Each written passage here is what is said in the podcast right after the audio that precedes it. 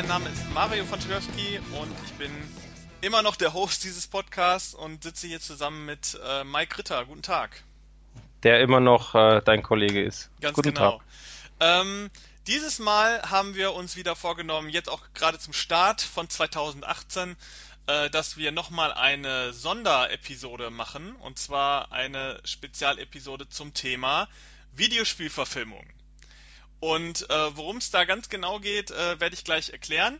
Ähm, die Situation ist, dass auch gerade so zum Jahreswechsel gar nicht so viele Sachen erscheinen und wir haben uns da gedacht, äh, die Halloween-Episode äh, war so schön und da können wir auch mal was machen, was nicht so, ähm, ja, nicht so tagesaktuell ist. Halloween war ja da durchaus äh, ein tagesaktuelles Thema. Wir haben uns gedacht, was ist denn kontrovers, was ist schwierig, was ist, ähm, ja, auch schwieriger zu überblicken und wo herrscht eine festgefahrene Meinung.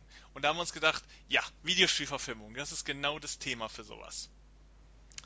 Und ähm, wir machen ja natürlich immer in diesem Podcast oder wollen in diesem Spezialpodcast immer äh, besondere Empfehlungen geben und haben uns gedacht, ja, Videospielverfilmung, dieses Thema ist so schwierig, da, da wirkliche Empfehlungen zu finden, dass wir das doch mal angehen wollen. Wir haben auch in diesem Podcast wieder ähm, schöne Gastbeiträge. Ich muss aber sagen, es war echt schwierig, ähm, Leute dazu zu bewegen, zu dem Thema was zu sagen. Denn äh, die Meinung, dass Videospielverfilmungen grottenschlecht sind, hat sich doch, ist doch festgefahrener, als ich es am Anfang gedacht hatte.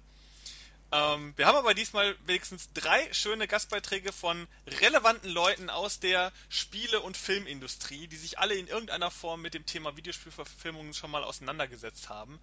Und tatsächlich sind auch dort einige Empfehlungen dabei.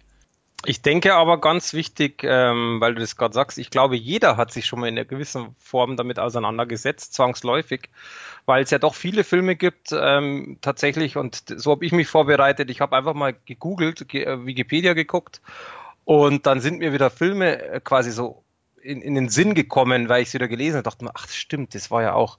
Also ich glaube durchaus, dass es sehr viele Leute gibt, die ähm, tatsächlich unterbewusst auch was gesehen haben, vielleicht aber gar nicht wissen, weil sie eben nicht spielen ähm, dass quasi dementsprechend das eine, eine Verfilmung ist von etwas, was es eigentlich schon viel, viel länger gibt. Ähnlich wie beim Buch. Ist ja auch so. Es gibt so viele Filme, die auf dem Buch basiert. Äh, du guckst dir dann an und irgendwann, ach, da gibt's ein Buch. Das ist ja extrem.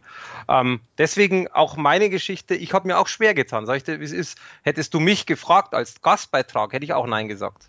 Ich konnte ja jetzt nicht aus. Ähm, war du wurdest gezwungen. Quasi, genau. Genau. Ähm, ja, ich muss ganz ehrlich sagen, ich habe nicht so eine harte Meinung. Also ich habe tatsächlich, es gibt einige Videospielverfilmungen, die ich sehr, sehr mag. Äh, deswegen fand, empfand ich es jetzt nicht so schwer. Äh, ich war aber tatsächlich überrascht, dass das äh, äh, viele so, so schwer empfinden, weil ich gar nicht gedacht habe, dass Videospielverfilmungen, es gibt ja oft Videospielverfilmungen, wo man sagt, ähm, ja, die sind halt nicht so nah am Spiel dem würde ich auch folgen. Also es gibt da sehr, sehr, sehr viele, die sich doch eher vom Spiel entfernen. Ich muss aber sagen, es gibt aber dann doch welche, die als Film meiner Ansicht nach oft teilweise auch sehr, sehr gut sind. Und ähm, ich weiß nicht, ob das viele ausblenden oder ob viele auch denken, dass diese Filme auch als Einzelfilme nicht funktionieren. Ähm, das wäre mal interessant zu wissen. Aber äh, ich würde sagen, wir beginnen direkt den Podcast mit einem Gastbeitrag, denn ähm, dieser Gastbeitrag fasst eigentlich ganz schön zusammen, wie so die, die Grundeinstellung zu, ähm, zu Videospielen ist. Und zwar kommt dieser von äh, Tim Hielscher. Das ist äh, ein ja, Journalist, Podcaster vom Podcast Rumblepack. Ähm, den werden gerade Videospieler ähm, wahrscheinlich durchaus kennen ein Podcast, der sich mit ähm, Videospielrezensionen ähm, be, äh, beschäftigt. Unter anderem ist auch äh, äh, Max Rockstar Nachtsheim äh, daran beteiligt. Den hatten wir ja schon im äh, Halloween-Podcast eingespielt. Und Tim ist ein bisschen, ja, vielleicht so ein bisschen ähm, in gedrückter Stimmung bezüglich äh, Videospielverfilmung. Hören wir mal rein.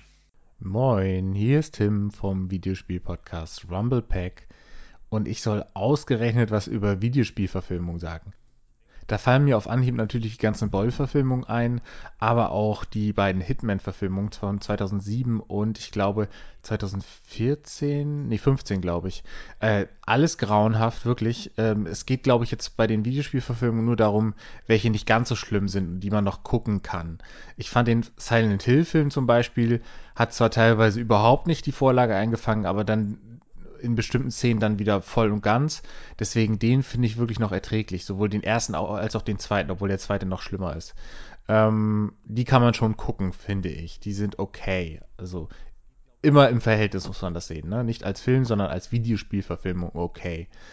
Und ich glaube, am meisten Spaß hatte ich noch mit Prince of Persia von 2010, The Sense of Time. Und äh, weil der wirklich der ist zwar kein guter Film, aber auch wieder hier für eine Videospielverfilmung echt. Kann man, kann man damit Spaß haben. Ist halt Disney-mäßig, der ist halt sehr nach Konzept und äh, aber kurz und schmerzlos und den kann man ruhig mal gucken. Ansonsten alles Dreck. Also mir fällt jedenfalls kein guter Videospielfilm ein. Schade. Wird mal, wird mal Zeit, wirklich. Es ist doch, kann doch eigentlich gar nicht so schwer sein. Also, ach so, der World of Warcraft-Film, das ist ja ein neueres Beispiel habe ich nicht reingefunden. War jetzt sehr cheesy und war bestimmt auch gar nicht so scheiße. Ich glaube, die Fans fanden den gar nicht so kacke. Aber also ich, ich kam da nicht rein als Nicht-WoW-Spieler. Ähm, ja, vielen Dank fürs Zuhören und tut mir leid, dass ich nicht viel mehr dazu sagen kann, weil das, das Thema ist einfach, einfach für mich, einfach für mich ganz schlimm. Liebe Grüße ja, das war der gute Tim äh, mit etwas gedrückter Stimmung und ähm, ja, äh, er erwähnte Silent Hill. Das ist tatsächlich etwas, was man öfter hört, wenn man über Videospielverfilmungen und die tendenziell guten spricht. Ähm, ich kann schon jetzt sagen, Silent Hill wird, wird sich noch ein bisschen durchziehen. Ähm, ja, er erwähnte auch Uwe Boll. Ähm, Mike, mhm. was, was äh, sagst du denn zu Uwe Boll? Ja, also ich sag's mal so, vergiss mal, Uwe Boll ist gleich Videospielverfilmungen, sondern äh, einfach mal generell, äh, ich mag Boll, äh, liegt aber auch daran, dass ich das Ganze ein bisschen, also einmal natürlich mit ein Deutscher, bla bla bla, also das alles ein bisschen unkritischer sehe. Und äh, ich mag teilweise, jetzt ist aber genau wieder der Punkt, teilweise auch seine Verfilmungen. Aber wenn, wie gesagt, wenn man es nicht generell gleichsetzt, also sprich, was ich damit sagen möchte, ist, wenn du auf die Straße gehst und sagst, wie schaut's aus mit Boll, dann kommt eigentlich fast immer oder sehr oft ein Daumen nach unten. Ähm, also sprich auch die Filme, die nicht Videospielverfilmungen sind. Viele haben halt einfach einen Groll gegen Boll selber und deswegen ähm, finde ich, das dürfte man, darf man nicht gleichsetzen.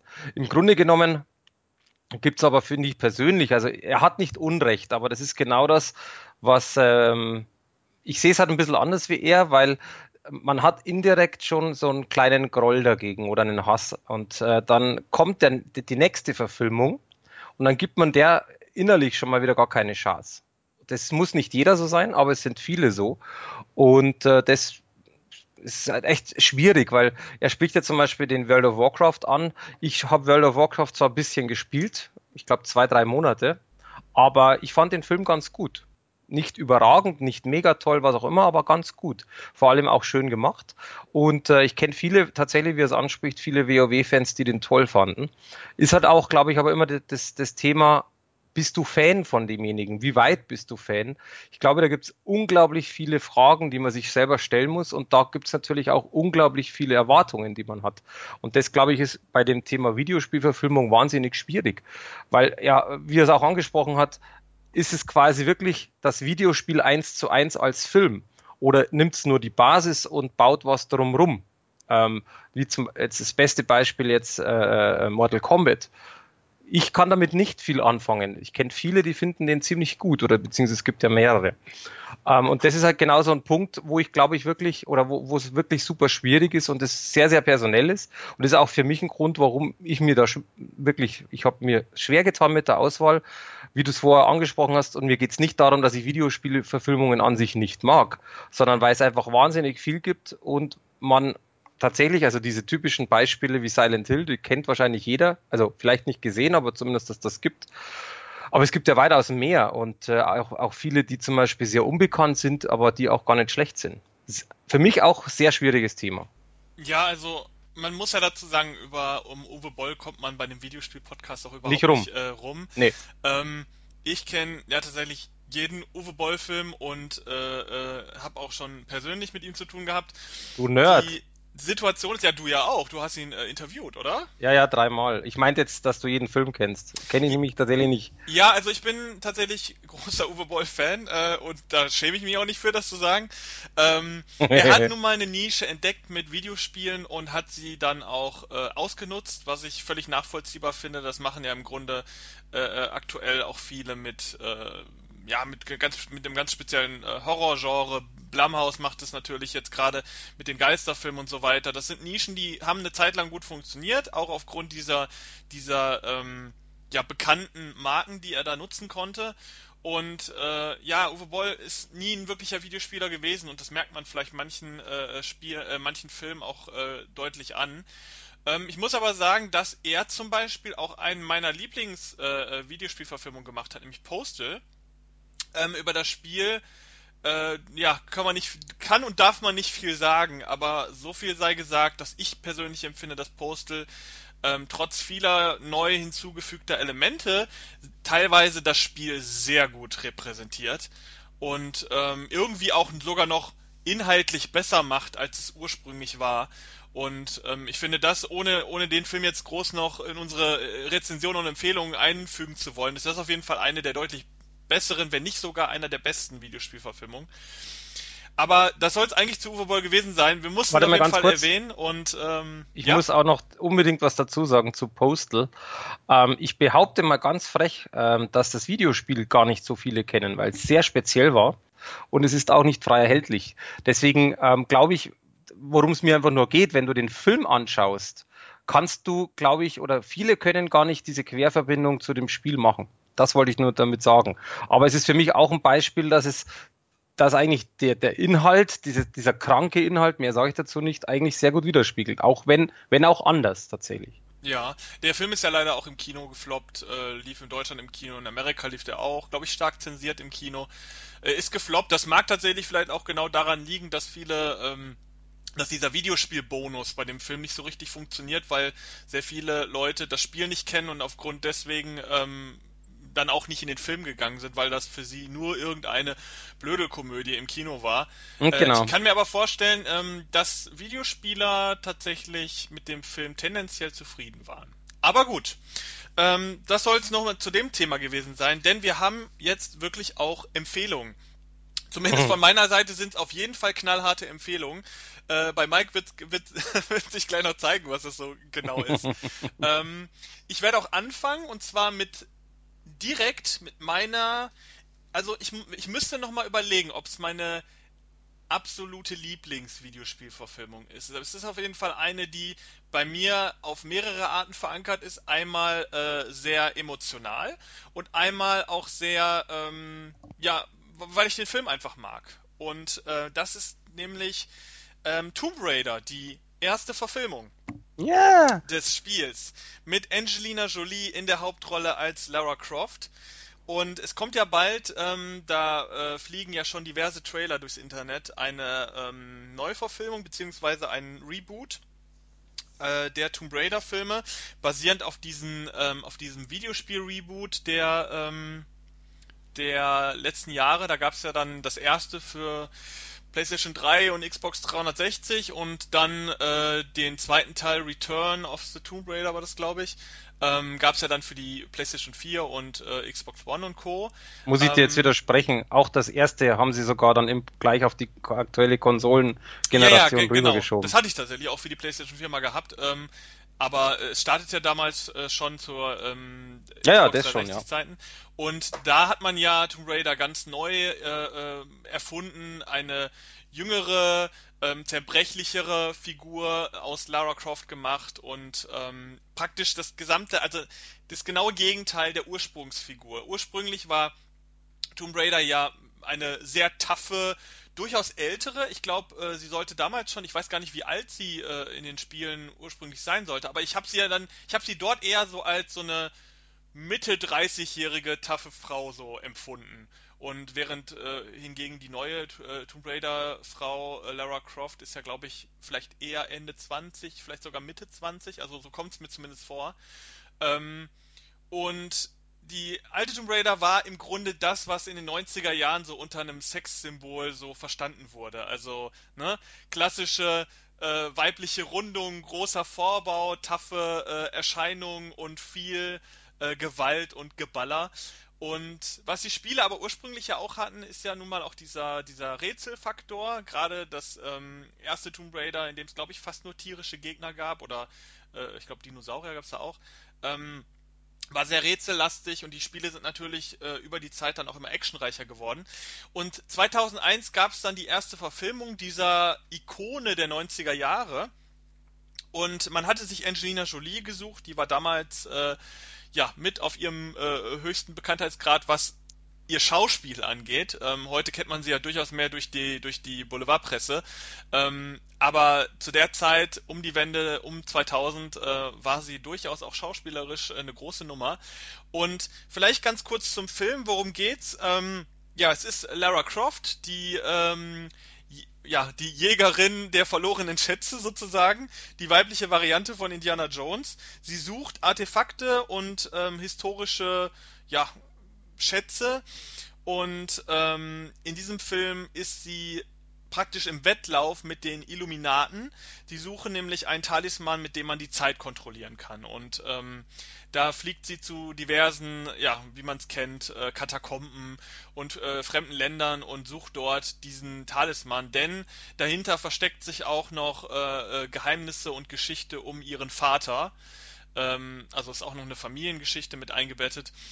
Und ich habe den Film damals, ich war noch ein kleiner Pimpf, äh, habe den Film im Kino gesehen, war tatsächlich zu der Zeit gar, gar nicht so der große Tomb Raider-Fan. Ich kannte das schon, habe das äh, auch schon gespielt gehabt, aber ich war da nie so richtig Fan von. Und dann habe ich den Film damals geguckt und ich fand den großartig, wirklich, wirklich großartig. Hab dann als Kind auch noch, äh, äh, früher hat man auch sehr, sehr viele Hörspiele gehört. Da, da hatte ich sogar noch die Hörspiele basierend auf dem Film, also die aus den Filmen heraus gemacht wurden. Ähm, ich glaube, die habe ich sogar noch irgendwo rumfliegen. Habe ich auch als Kind gehört, nachdem ich den Film dann gesehen habe, bis zum Umfallen. Und tatsächlich im Nachgang auch mehrmals dann den Film noch gesehen. Ähm, ich, was, warum finde ich den Film so gut, auch heute noch? Ich persönlich finde, dass der Film sehr, sehr, sehr nah an dem Feeling des Videospiels dran ist.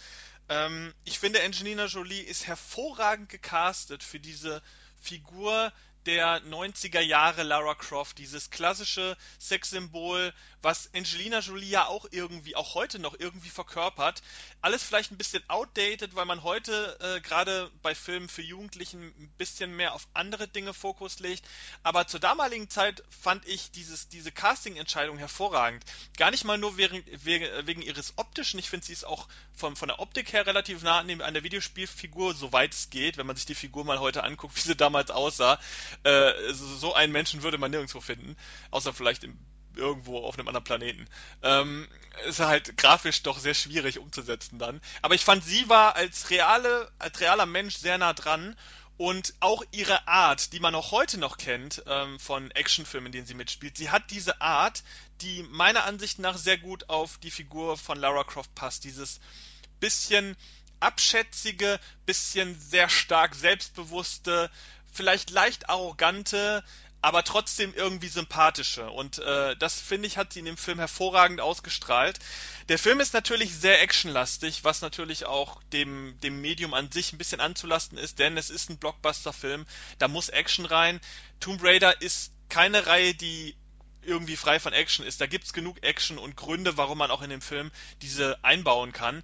Was man natürlich im Film ein bisschen weniger hat, sind diese Rätseleien. Wobei ich sagen muss, dass es da auch Szenen gibt, die auch sehr gut widerspiegeln, was man theoretisch im, im, im Spiel über eine lange Zeit gemacht hat, wird im Film natürlich ein bisschen kürzer abgehandelt, damit man schneller zur nächsten Action-Szene kommt.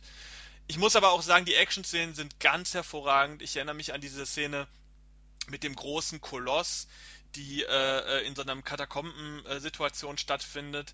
Die ist ganz hervorragend, auch heute noch sehr gut anzuschauen. Ich habe den Film vor kurzem tatsächlich auch erst wieder gesehen und muss sagen, ich bin heute noch begeistert. Der Film ist natürlich ein bisschen cheesy geworden, er ist auch ein bisschen flach.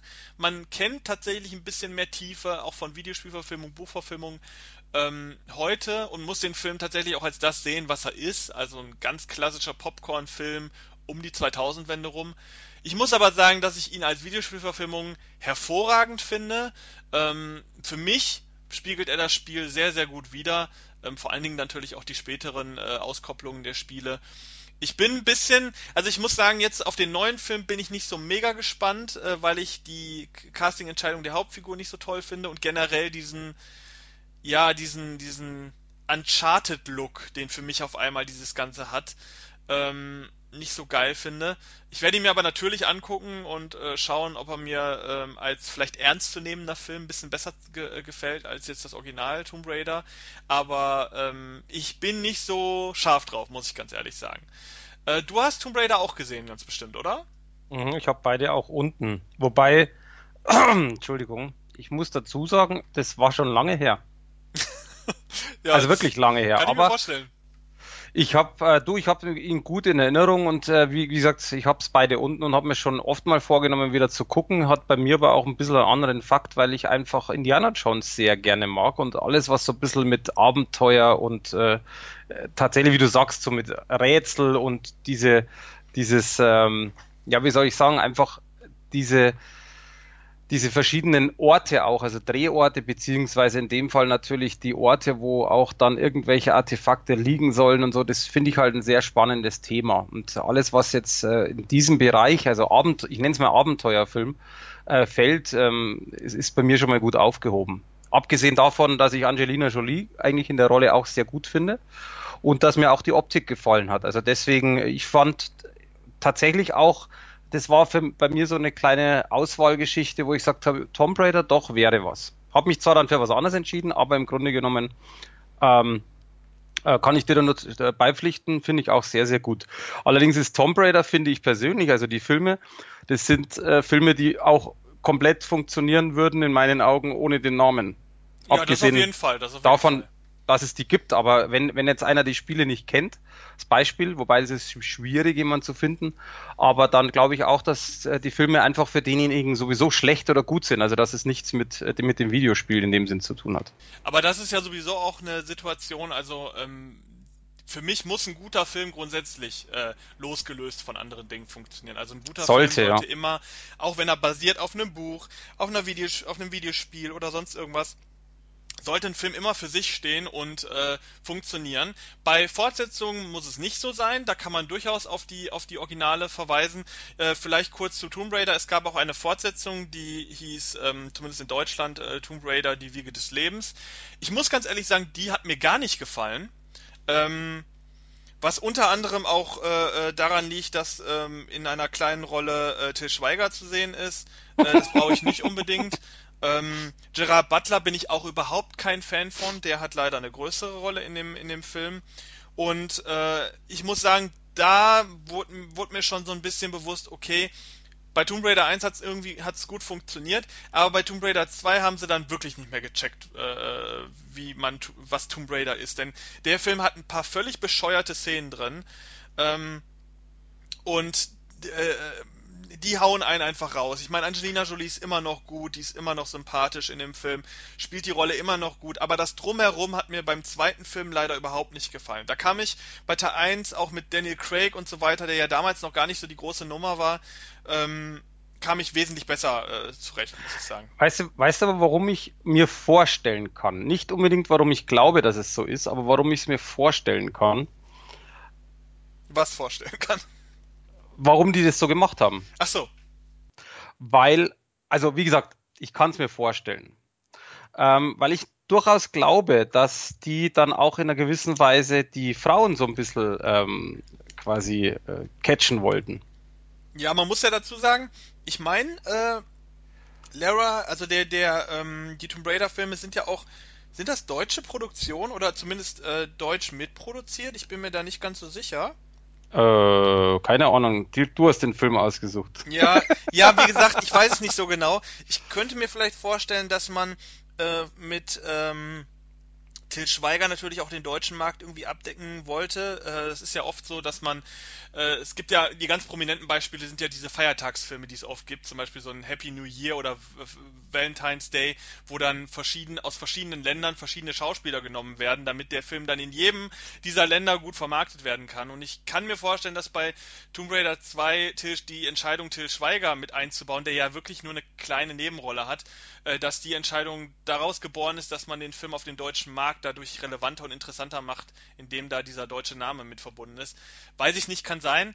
Ähm, aber ich, ich, mich stört's halt einfach, weil ich einfach keine gute Meinung äh, von dem Schauspieler habe und deswegen war es ein bisschen blöd, den dann in so einem Film zu sehen, auf den man sich auch so gefreut hat. Ich muss aber sagen, im Nachgang stört's mich jetzt nicht so, weil mit Tomb Raider 1 habe ich das bekommen, was ich haben wollte und beziehungsweise damals wollte ich es ja noch gar nicht haben, weil ich eigentlich nie so richtig, richtige Fan war. Aber jetzt im Nachhinein bin ich sehr froh, dass es diesen Film gibt. Und das kann auch eine Neuverfilmung, die vielleicht nicht so gut ist oder äh, wer weiß, ähm, nicht kaputt machen. Also ich bin großer Fan von. Meine Empfehlung, ähm, meine erste Empfehlung heute. Mike, wie sieht's bei dir aus? Ja, wie ich dir schon, ähm, also wie ich schon angesprochen habe, ich, ich habe mir sehr schwer getan. Äh, es gibt, man muss jetzt, man muss jetzt auch dazu sagen, von den Verfilmungen allgemein, es gibt, man muss da ja wiederum unterscheiden, es gibt äh, sehr viele, die aber auch tatsächlich teilweise die Leute gar nicht kennen, sehr viele Zeichentrick- bzw. Animationsfilme, die ja quasi auf einem Videospiel basieren und es gibt natürlich auch einige äh, Realfilme, wie man ja vorher schon angesprochen hat. Und da war es für mich gar nicht so einfach, aber einer wurde tatsächlich schon erwähnt und das ist für mich eigentlich so, wenn ich so die Titel einfach mal durchschaue, ähm, dann ist für mich eigentlich tatsächlich so eines der Titel, wo ich sage, der hat mir sehr gut gefallen, ist tatsächlich Prince of Persia. Genau. Wurde vorher schon. Sehr klassischen Videospiel. Genau, wurde ja vorher schon äh, ähm, besprochen. Bei Prince of Persia jetzt mal generell. Also Prince of Persia ist ja eine Reihe. Das ist ja nicht einfach nur ein Spiel, sondern im Grunde genommen der Prinz von Persien war ja eine Reihe von Computerspiele. Und lustigerweise, und das finde ich halt eigentlich ganz witzig, ähm, das 1989 äh, war das allererste quasi und das war damals so ein Platt, wie man jetzt sagt, ein Plattformer. Das heißt, man ist quasi, ich habe das selber auch gespielt, aber das war halt bockschwer, das weiß ich noch. Man musste quasi, soweit ich mich jetzt erinnern kann, äh, die Prinzessin befreien und musste halt quasi durch diesen äh, Palast, der war ja quasi nur in 2D und dann musste halt von links nach rechts, nach unten, oben, wie auch immer, äh, konnte dann weit springen, wenn man Anlauf genommen hat und so weiter. Also etwas, wo man jetzt eigentlich drüber lacht, ähm, weil das Standard ist und das war aber damals wirklich eine extreme Innovation, weil Punkt A, die Animation der Spielfigur war sehr realistisch, wie sie dann auch quasi nach dem Springen wenn du einen weiten Sprung gemacht hast, dann wieder abbremst mit den Händen und so, also beziehungsweise mit den Füßen. Ähm, dann gab es halt ein Kampfsystem, das war auch dementsprechend anders, äh, weil man mit Schwerter gekämpft hat. Äh, so wirkliches Kampfsystem, wie man es jetzt von Assassin's Creed kennt, natürlich nur im kleinsten äh, ähm, ähm Teil und natürlich in 2D. Also so ging das Ganze los. Und da kommen ja dann x Spiele, Teil 2, 3D, dann das, dann das. Und irgendwann dann eben auch äh, 2010 ein Film. Und ich muss sagen, ich finde den Film an sich schon mal sehr, sehr cool ähm, von dem ganzen Setting her. Das ist, ein, ja gut, Prince of Persia, Persien, in dem Fall 6. Jahrhundert. Das finde ich halt auch schon wieder so ein Thema, wo ich einfach sehr geil finde.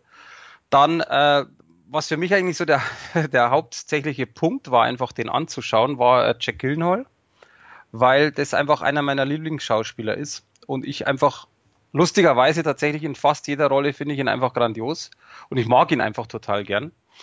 Und ähm, ja, sind einige andere Schauspieler auch, die man äh, kennen sollte. Also Ben Kingsley kennt man natürlich aus diversen Filmen. Dann äh, die, ich weiß jetzt nicht, heißt die Gemma Arterton oder Gemma? Nee, Gemma, oder? Äh, Gemma. Fall. Gemma, ne? Genau. Die kennt man ja eigentlich auch. Die hat ja einige Filme auch gemacht. Äh, Kampf der Titanen war sie dabei. Ähm, dann bei einem James Bond war sie sogar dabei. Äh, Sprechrollen hatte sie schon. Also wenn man es googelt, wenn man jetzt das äh, Bild nicht vor Augen hat, dann äh, kennt man sie auch. Sprich also schon mal bekannte Rollen, dann sehr, sehr für meine äh, Verhältnisse, deswegen, also ich finde halt sehr, sehr geile äh, Geschichte, die drin verbaut worden ist, beziehungsweise auch die ganze Optik, die Set, das Setting. Ähm, Geschichte technisch oder handlungstechnisch möchte ich es tatsächlich kaum ähm, besprechen, weil es einfach sehr viel Inhalt ist. Im Endeffekt geht es aber um, das ist auch der Untertitel, Sand der Zeit. Es geht um einen sagenumwogenen Dolch, den, der quasi die Zeit anhalten kann, wo aber dann in dem Dolch quasi Sand verschwindet. Das heißt, man kann den nicht unendlich benutzen, sondern halt nur, keine Ahnung, ich weiß jetzt gar nicht mal, ein paar Aufladungen, mehr oder weniger. Und ähm, kommen natürlich auch Assassinen vor und also tatsächlich so wer Assassin's Creed gespielt hat, ähm, jetzt ich bleibe jetzt mal auf Spiel kurz, nicht auf dem Film, da kann man es schon in einer gewissen Weise ein bisschen vergleichen. So, es geht in die gleiche Richtung, grob. Und ähm, deswegen, ich finde den halt wirklich sehr, sehr gut. Äh, ist halt auch eine Jerry Bruckheimer äh, Produktion, was man finde ich auch am Budget merkt. Dementsprechend zwei Stunden Film, der in meinen Augen verdammt gut unterhalten kann, wo wirklich gute Animationen, gute Schauspieler, schöne Settings, auch ein schöner Soundtrack, wenn man so auf diese, diese Richtung äh, dementsprechend mag. Ähm, kennt man ja von vielen, so Fluch der Karibik und sonst was, diese stimmige Soundtrack, der bei so einem Film passt. Und das ist auch hier so. Und äh, deswegen für mich tatsächlich momentan, außer ich habe irgendwo jetzt einen vergessen, aber momentan so meine Empfehlung jetzt oder beziehungsweise die erste Empfehlung, wo ich einfach sage, das ist so ein Punkt, wo ich persönlich sagen muss, muss man gesehen haben. Allerdings, auch hier ist es natürlich wieder dieses Typische. Sieht man das Ganze als Umsetzung, also guckt man auf Details, ähm, schaut man dementsprechend auf den Film als Film. Das ist halt echt schwierig. Und ähm, dadurch, dass der, das Videospiel nicht einen Film im Endeffekt genommen hat, sondern diese ganze Serie, ist es natürlich viel einfacher, weil die haben von sehr, sehr vielen ähm, Spielen Sachen zusammengemixt. Zum Beispiel bei Prince of Persia 3D kamen die Assassinen vor. Dann haben sie verschiedene Namen auch geändert von gewissen äh, Filmfiguren. Dann ähm, ist zum Beispiel eine Vorgeschichte erzählt worden, das haben sie sich dazu addiert. Das war halt Hollywood, weil es dazu passt. Also wo man in den Spielen selber nicht äh, mitbekommen hat. Und dann das Kostüm war natürlich nur aus einem Film und so weiter und so fort. Das heißt, man hatte natürlich sehr, sehr viel Spielraum, ähm, dass man tatsächlich im Endeffekt das ganze Konzept umsetzt. Und ich persönlich finde, dass das Konzept sehr, sehr gut funktioniert hat. Und es ärgert mich persönlich, dass da auch kein zweiter Teil kommt, oder zumindest bis jetzt, und dass da auch nichts nachkam. Weil ich persönlich den wirklich sehr, sehr gut finde und äh, wo ich einfach sage, wie gesagt, auch als Nicht-Videospiel funktioniert der Film. Und ist jetzt doch schon wieder acht Jahre her, also es sieht nicht aus, als würde noch einer kommen, zumindest aktuell. Ja, ich glaube, der Prince of Persia war auch ein ziemlicher Flop gewesen. Also Soweit ich weiß, ja. Sehr, sehr, sehr, sehr, sehr teuer. Kann ich dir gar nicht sagen. Äh, eines möchte ich noch kurz dazu sagen, bevor ich es jetzt vergesse, zu den, ähm, zu den Nachfolgern, die es ja nicht gibt. Theoretisch gab es es ja. Also das ist ja das, was auch mich ein bisschen ärgert, weil das hätte, von Haus aus wollten die eine Trilogie draus machen. Und eben äh, dadurch, dass der Erfolg in Maßen war, ich habe jetzt überhaupt keine Zahl, aber in Maßen war, ähm, haben sie eben dann eben gesagt, dass die quasi diese Pläne äh, dementsprechend auf Eis legen. Ich weiß jetzt nicht, das habe ich nicht rausgekriegt, ob zum Beispiel schon Drehbücher da waren oder irgendwie sowas, aber zumindest war es so geplant. Und ähm, was ich noch rausgefunden habe, das fand ich auch sehr witzig, dass der Film tatsächlich den Guinness-Weltrekord für den teuersten Film, äh, der auf dem Videospiel beruht hat. Ich weiß allerdings nicht, wie aktuell das jetzt ist. Das ist jetzt die Frage. Aber sei jetzt dahingestellt, es sagt auf alle Fälle aus, dass er schweineteuer war, wie du schon gesagt hast. Ja, aber das kann durchaus sein. Also äh, ich sehe jetzt hier gerade bei IMDb, äh, sagt mir das geschätzt 200 Millionen. Äh, und das ist durchaus schon sehr, sehr, sehr hoch. Also, ähm, ah, absolut. Das ist schon. Ich meine, da gibt es natürlich teurere Filme, aber ich glaube, in dem Videospielsektor kann das vielleicht, wenn jetzt nicht World of Warcraft, wahrscheinlich noch teurer gewesen ist. Ähm, kann sein, ja. Könnt, könnte das tatsächlich zumindest zu der Zeit auf jeden Fall der teuerste gewesen sein. Ja, Aber ich habe ihn, ich hab ihn nie Rolle. gesehen tatsächlich. Ich kann da äh, gar nicht so viel zu sagen. Ich kann auch mit den Videospielen so nichts anfangen. Ich kann mir aber vorstellen, dass also das wäre jetzt meine Frage an dich, dass der Film natürlich keinerlei Look and Feel hat mit den Originalspielen, ist klar, liegt aber auch an der Natur der Sache. Ähm, hat der Film denn, fühlt der Film sich denn so an wie die 3D-Ableger, die es ja dann in dem Zeitraum auch zuhauf gab? Oder hast du die gar nicht gespielt? Meinst du jetzt äh, von, von Prince of Persia? Genau. Ich muss gestehen, ähm, das war lange, lange her. Okay. Äh, also ich habe, ich könnte dir jetzt nicht mal sagen, ob ich es wirklich gespielt habe oder nur angespielt habe. Äh, meines Wissens habe ich es gespielt. Allerdings, ich muss sagen, das war zu lange her. Ich kann mich erinnern, dass da auch nichts draußen war, sondern wie gesagt, das ist jetzt aber reine Erinnerung, die können komplett falsch sein. Ja, ähm, also es gab auf jeden Fall einige Spiele, also gerade auf der PlayStation 2 und auf der PSP gab es eine Menge Prince of Persia Spiele. Äh, ich habe mal eins gespielt, auch auf der PlayStation 2, das war so ein bisschen comicartiger. Ähm, hat mich Aber warte mal, warte mal. angesprochen tatsächlich. Du hast mich jetzt, warte mal, du hast mich jetzt verwirrt. Ich glaube, ich habe die Frage falsch verstanden. Ich meinte jetzt rein Prince of Persia 3D, weil das okay. gibt's als separaten Titel. Ja, ja, klar. Nee, ich meinte nur zu der Zeit, die wo, der, wo das Spiel rausgekommen ist, da gab es ja auch vorher und nachher viele ähm, äh, 3D-Videospiele äh, zu Prince of Persia. Ach und so, meine Frage wäre jetzt gewesen, ja, ob, ja. Sich, ob sich das so ähnlich angefühlt hat oder ob der Film da auch meilenweit von weg ist. Okay, jetzt, nee, nee, weil zum Beispiel, ich war jetzt, wie gesagt, nur auf dem 3D, also auf diesem, was 3D im Titel hat. Ich muss sagen, dass äh, Prince of Persia die vergessene Zeit, das war ja für Konsolen ähm, dementsprechend da, äh, auch eben wie du angesprochen hast, PlayStation 3, Xbox, äh, PC war es auch da. Das war das letzte, was ich jetzt gespielt habe. Da, dazwischen äh, zwischen dem und dem Original tatsächlich habe ich, glaube ich, nur das 3D kurz gespielt. Und da muss ich sagen, war schon, finde ich persönlich, schon in die Richtung. Also das hat jetzt auch nicht die Mega-Bewertungen gekriegt. Ich hatte das damals, soweit ich mich erinnern kann, sogar bei uns rezensiert. Da muss ich jetzt echt schnell parallel gucken. Und äh, ich fand das ziemlich cool, weil das war auch von, also das Spiel auch, und das kommt, finde ich, schon nahe, weil das war auch so altertümlich mit Kämpfen, mit Schwertkämpfen, äh, tatsächlich mit so ein bisschen Mysterium, weil auch Prince of Persia ist so ein bisschen vorsichtig vergleichbar mit äh, eben tatsächlich, es passt in die Riege von Assassin's Creed und Tomb Raider, also so eben Abenteuer äh, mit Kämpfe, mit Action, mit Rätsellösen. Genau, also das, das passt da einfach auch gut dazu. Und ähm, deswegen ist es für mich halt auch, wie gesagt, unerklärlich, dass es nicht so wirklich funktioniert hat. Also in der Tat. So, und pass auf, jetzt bin ich nämlich gerade bei uns und gucke mal nach. Das habe ich tatsächlich rezensiert, genau, und da, das hat sie von mir eine 7 gekriegt. 7 von äh, 10. Also das Prince of Persia, die vergessene Zeit von 2010 war das. Mhm. Aber tatsächlich, also ähm, wie gesagt, also ich habe es äh, sehr gut im Kopf gehabt, weil halt auch sehr viel Action in dem Ganzen drin war. Das heißt, die sind da schon in einer gewissen Weise so ein bisschen zu den Wurzeln mit, mit von wegen an der Wand laufen und halt eben rüberspringen und weit quasi über, über weite Abgründe springen und so weiter. Ähm, kann es aber jetzt auch nicht wirklich vergleichen, weil ich nur das kenne. Ich kenne die anderen äh, so nicht. Deswegen weiß ich auch ehrlich gesagt nicht. Äh, gab ja auch Nintendo DS eben auch und dann gab es ja für ähm, PlayStation 2 damals ja auch noch äh, eben Send of Time, Warrior Within, Revelations.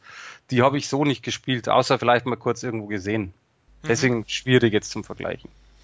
Gut, aber trotzdem würdest du es empfehlen für Leute, die mal die tendenziell besseren Videospielverfilmungen sehen möchten. Also für mich ist äh, Prince of Persia eine Empfehlung generell jetzt ähm, auch wieder kurz Videospielverfilmung ausgeklammert.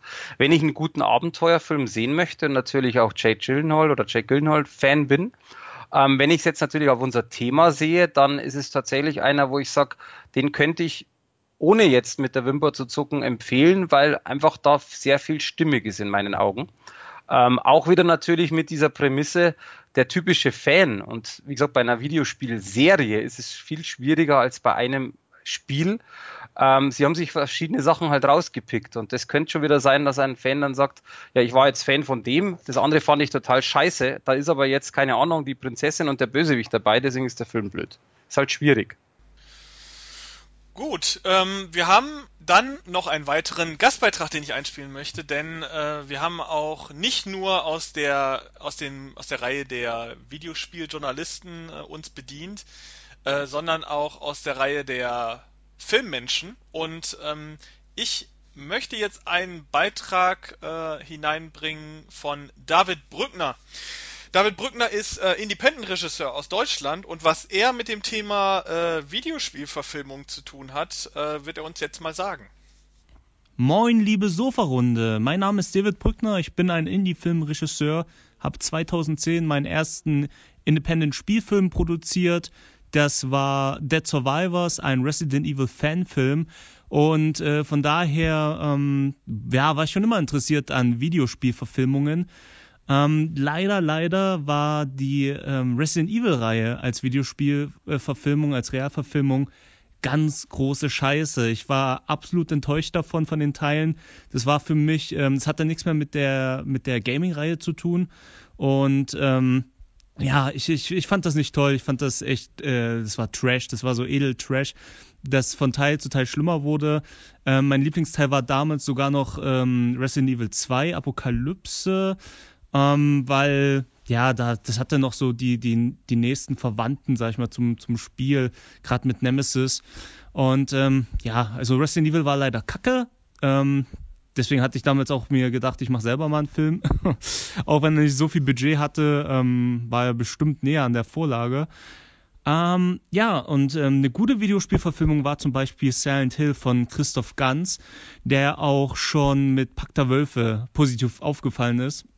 Und ja, äh, tolles Set-Design, äh, sehr nah an der Vorlage, ähm, hat ein paar neue Sachen mit reingebracht, die dann die Spiele wiederum beeinflusst haben.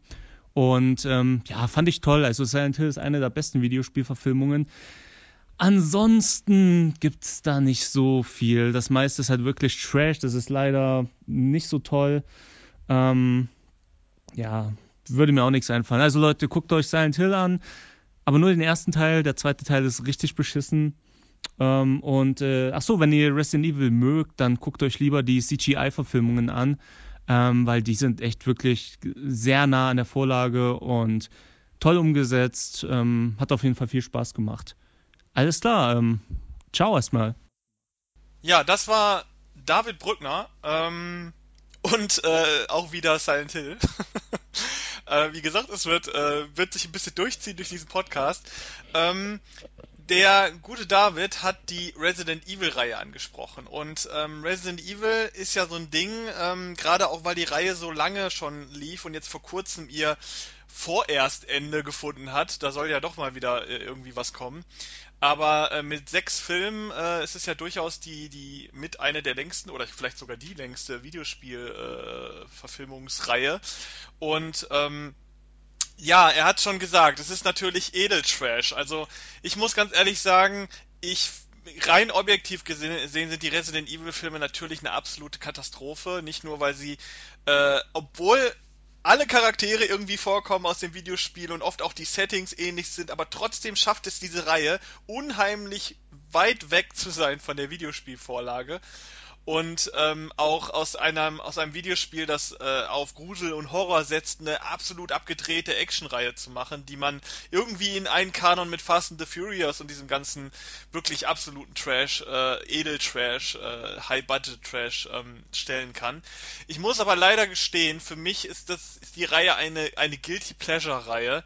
Ähm, ich habe alle Filme geguckt von Resident Evil und ähm, tatsächlich habe ich auch die 3D-Teile irgendwie gerne geguckt, weil ich die 3D-Effekte doch sehr, sehr mochte. Wie alle wissen, die den Podcast hören, ich bin großer 3D-Fan und mag es sehr gerne, wenn mir Dinge ins Gesicht fliegen. Ähm, das können wir auch anders machen. ja, ich weiß, aber äh, mir reicht äh, Resident Evil dafür.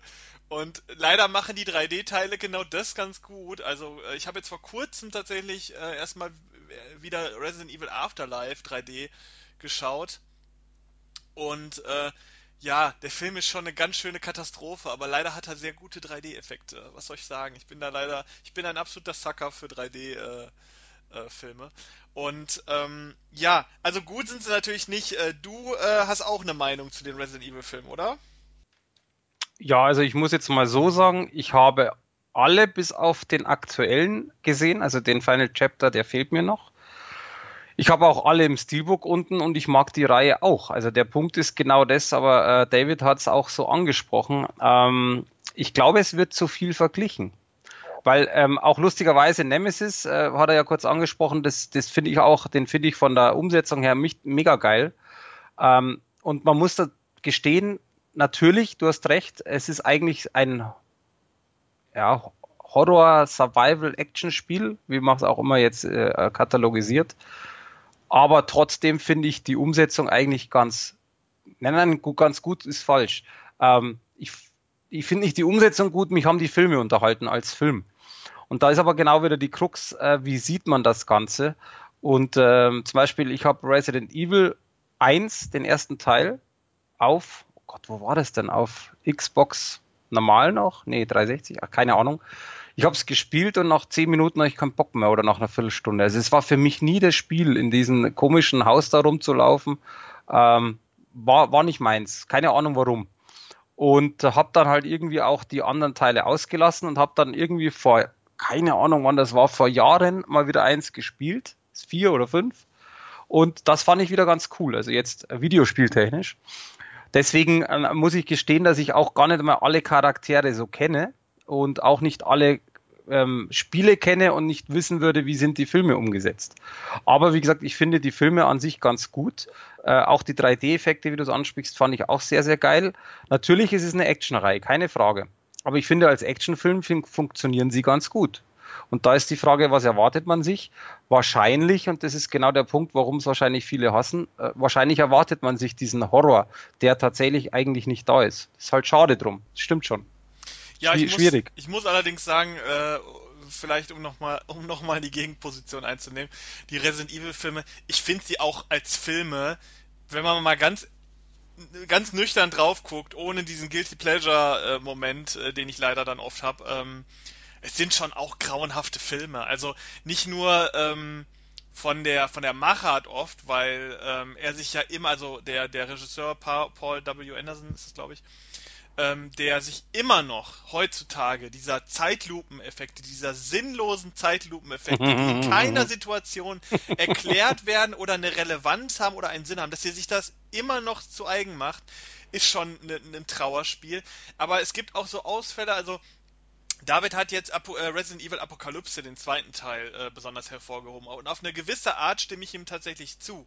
Denn der Film spielt nun mal in der Stadt Raccoon City, in dieser zerstörten Stadt. Äh, der Ultramutant äh, Nemesis ist am Start und sieht auch ganz gut aus. Ähm, das Spiel ist, äh, der Film ist schon von allen Filmen der Film, der irgendwie am nächsten an einem Resident Evil Spiel, nämlich an dem dritten Teil, äh, dran ist. Was aber gerade jetzt auch bei dem Film auch das große Problem ist, wenn man sich den Film anguckt und ich möchte nochmal betonen, die Resident Evil Filme sind alles deutsche Produktionen, das wissen viele nicht. Das sind deutsche Produktionen und ich finde leider, das sieht man allen Filmen sehr, sehr stark an. Also die haben diesen, diesen deutschen Vibe irgendwie, obwohl da nur fast nur ausländische äh, äh, Schauspieler mitspielen, hat, die haben diese ganzen Filme trotzdem irgendwie diesen deutschen Kulissen-Vibe, diesen, dieses, äh, wo man, wo man das Gefühl hat, man sieht förmlich das Studio. Und der Resident Evil Apokalypse ist, finde ich, das, prä das prägendste Beispiel von den ganzen Filmen. Man hat immer das Gefühl, da, da filmt irgendwie eine, eine Behind-the-Scenes-Kamera das Setup, wenn man den Film guckt. Also der wirkt wirklich überhaupt nicht wie ein Film, sondern als wenn jemand einfach nur das Set abgefilmt hat mit einer Behind-the-Scenes-Kamera. Und man hat irgendwie so, man im Gefühl äh, fühlt man schon die Kabel da überall rumliegen in dem Film. Und das ist ein ganz absurdes Gefühl, äh, den dieser Film auslöst. Und das habe ich so auch in einem, in einem so hochbudgetierten Film auch noch nie gehabt. Also, wie die das schaffen mit dieser Reihe, keine Ahnung. Ich habe tatsächlich den neuesten Teil auch gesehen, äh, auch sogar im Kino. Ähm, und der ist von der Produktionsqualität tatsächlich äh, nochmal ein ganzes Stück besser als, als die beiden Vorgänger auch. Äh, aber auch dieser Film leidet an ganz, ganz, ganz schrecklichen Drehbuch-Logiklöchern.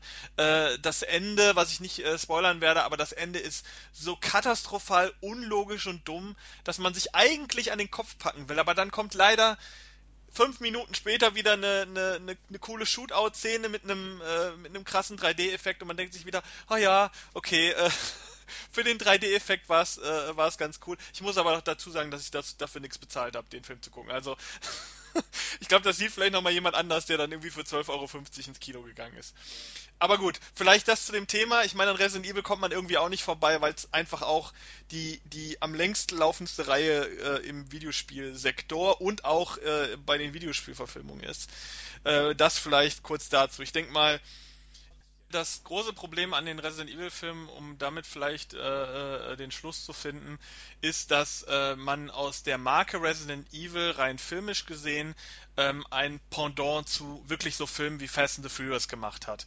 Und ähm, das kann natürlich auf dem, auf dem Filmmarkt funktioniert sowas, weil nun mal äh, äh die Masse an, an Filme, Filmzuschauern tatsächlich eher das Niveau von Fast and the Furious schätzt als das Niveau von, keine Ahnung, ähm, dem besonderen Gruselfilm, nimm mal jetzt so einen The Babadook oder so, also einen Film, ne, einen sehr, sehr guten äh, äh, Horrorfilm, den aber kaum jemand kennt und, und der auch im Kino nicht besonders gut lief. Ähm, Resident Evil, die Spiele, zumindest zu dem Zeitpunkt, wo die äh, Filme losgingen, war ja eine ganz andere Marke. Das war ja nie äh, die Marke für die Masse. Also das war nie konzipiert, um für Das die Masse stimmt. zu sein. Man hat ja da wirklich äh, versucht mit den Spielen diese, diesen, diesen, dieses Thema Zombies mit einem, äh, mit einem Spiel in Verbindung zu bringen, was die Leute auch wirklich erschreckt. Mit, auch mit Gewalt, sicherlich, aber halt auch mit, mit ganz klassischen Methoden des Angstmachens, Panik, Schrecken, ruhige Kulisse und solche Sachen. Und dass die Filme jetzt diesen anderen Weg gegangen sind, kann man akzeptieren. Was man, was man meiner Ansicht nach aber nicht akzeptieren kann oder nicht akzeptieren muss, ist, dass die Filme rein von der, von der inhaltlichen Qualität auf dem Niveau von einem Fast and the Furious sind. Also im Grunde so dumm und niedrig wie möglich, damit es so viele wie möglich anspricht.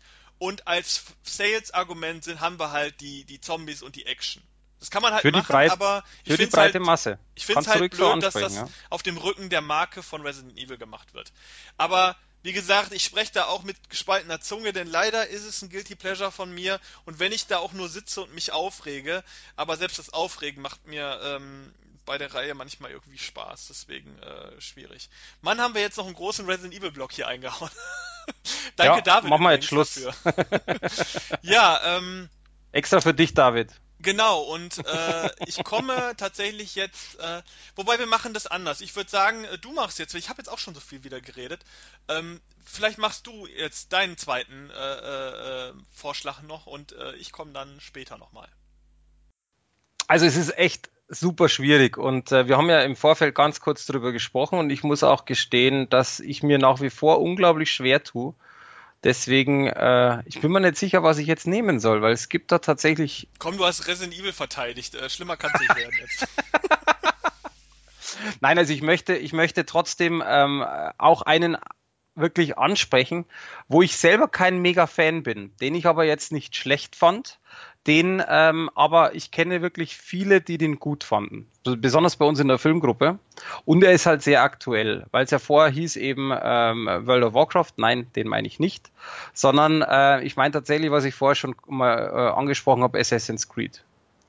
Wieso? Ganz einfach, weil, ähm, und da sind wir natürlich bei, einem, bei einer Ver Verfilmung, die theoretisch ähnlich wie Prince of Persia ist. Also jetzt mal wieder dieser, dieser Grundgedanke. Ja, in Und- beiden kommt halt Sand vor. Genau, unter anderem.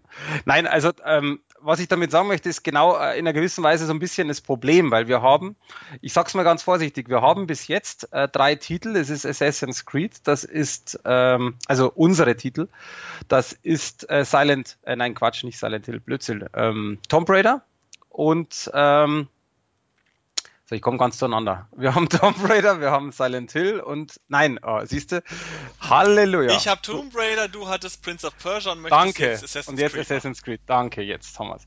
Also sprich, diese drei Titel sind tatsächlich unter einem Hut zu bringen.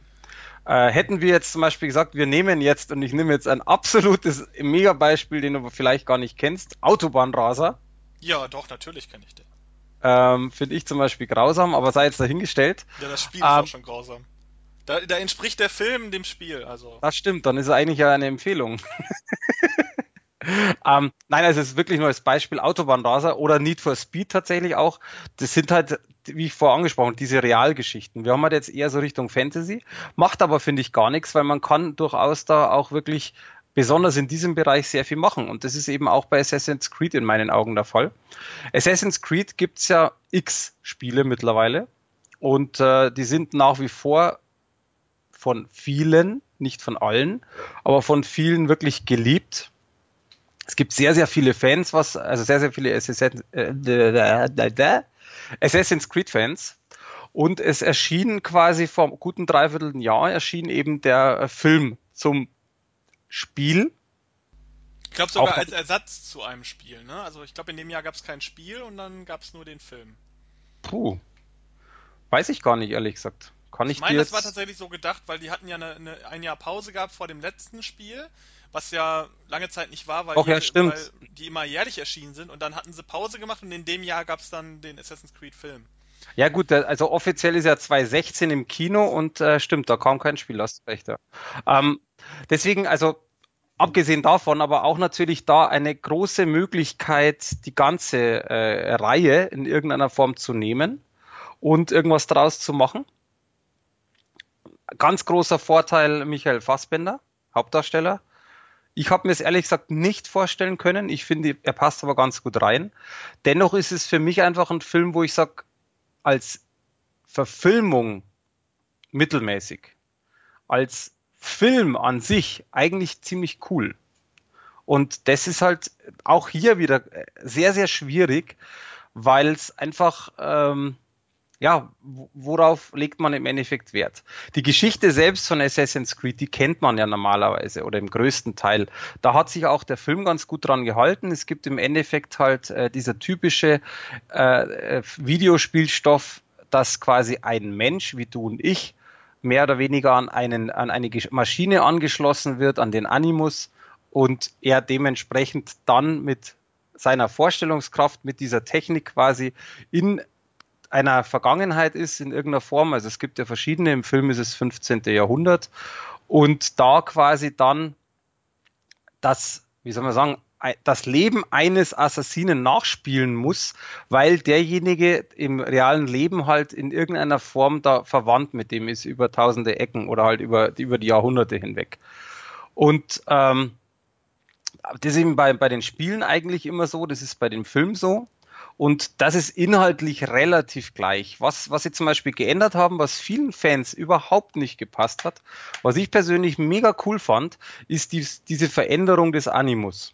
Da habe ich eine, eine Doku gesehen und da wurde auch erklärt, warum. Weil in den Videospielen selber ist der Animus quasi ein, äh, ja, so, so ein Stuhl und du kriegst irgendwelche Drähte und das war's. Also so ungefähr. Und ähm, im Film ist es anders, was ich geil finde, weil das dadurch unglaublich cool äh, ähm, dargestellt wurde. Weil dem, in, dem, in dem Film ist es so, die haben, hast du den Film eigentlich gesehen? Äh, noch nicht. Ich warte drauf, dass ich mir mal da die 3D-Fassung günstig schießen Ja. kann. Ich will den halt nicht in 2D einfach nur gucken.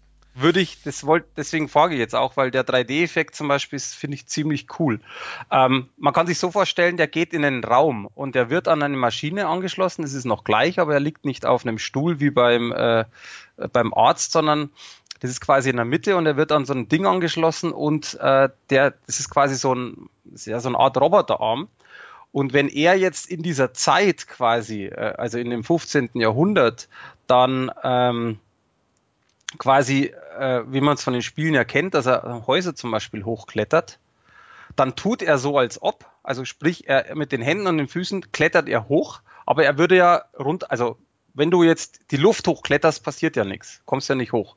Und dafür hilft dir quasi dieser ja, Roboter, was auch immer, diese Maschine, und er, er geht dann in die Luft quasi. Das heißt, und das finde ich cool gemacht, weil, und jetzt kommt der Punkt, weil das Ganze nämlich dann verschmilzt. Das heißt, man muss es gesehen haben, es ist echt schwierig. Er, er klettert quasi und es verschmilzt mit dem, dass in dem Moment, wo er klettert und du siehst es aus der Jetztzeit, siehst du diese Animationen und da ist sehr, sehr viel mit Animationen gemacht worden äh, also mit CGI-Effekte, siehst du dann quasi, wie er das, äh, wie das langsam einblendet und er das Gebäude zum Beispiel hochklettert. Äh. Obwohl du ja in dem Raum bist. Also, das finde ich von der, von der Machart her wahnsinnig geil gemacht. Äh, erstens 3D, ziemlich cool. Und ähm, ich habe mir den angeguckt, dachte mal, weil ich eben auch die Assassin's Creed Spiele, nicht alle, aber einige gespielt habe und nach wie vor auch gut finde, äh, dachte mir echt so, wow, wie geil. Echt geil. Also das ist cool gemacht und diese Verschmelzung, also dieser Animus oder diese Maschine ist mega cool. Dann, was ich auch zum Beispiel sehr, sehr gut finde, ist einfach die, ähm, die ganzen Kostüme und so weiter. Das ist halt einfach wie einen typischen historischen Film. Das hat jetzt nichts mit Assassin's Creed als Marke zu tun, aber da wurde sehr viel gemacht. Schöne Gebäude einfach. Die sind auch wie bei den Spielen, äh, dass du am Gebäude laufen kannst. Die, es gibt eine Sequenz, die dauert ich glaube, drei Minuten, fand ich mega gut. Da springen sie halt wirklich von Dach zu Dach. Wie du im Spiel das machst. Also eigentlich eins zu eins. Aber da ist schon wieder äh, diese Kehrtwende. Meine Freundin meinte so, oh, die, diese Szene, das nervt mich, das ist so lang. Die springen nur rum. Ich hab's gefeiert, weil ich saß und gedacht, oh geil, ja. Und natürlich ist es total langweilig. Die springen einfach nur rum. Aber es sieht mega cool aus.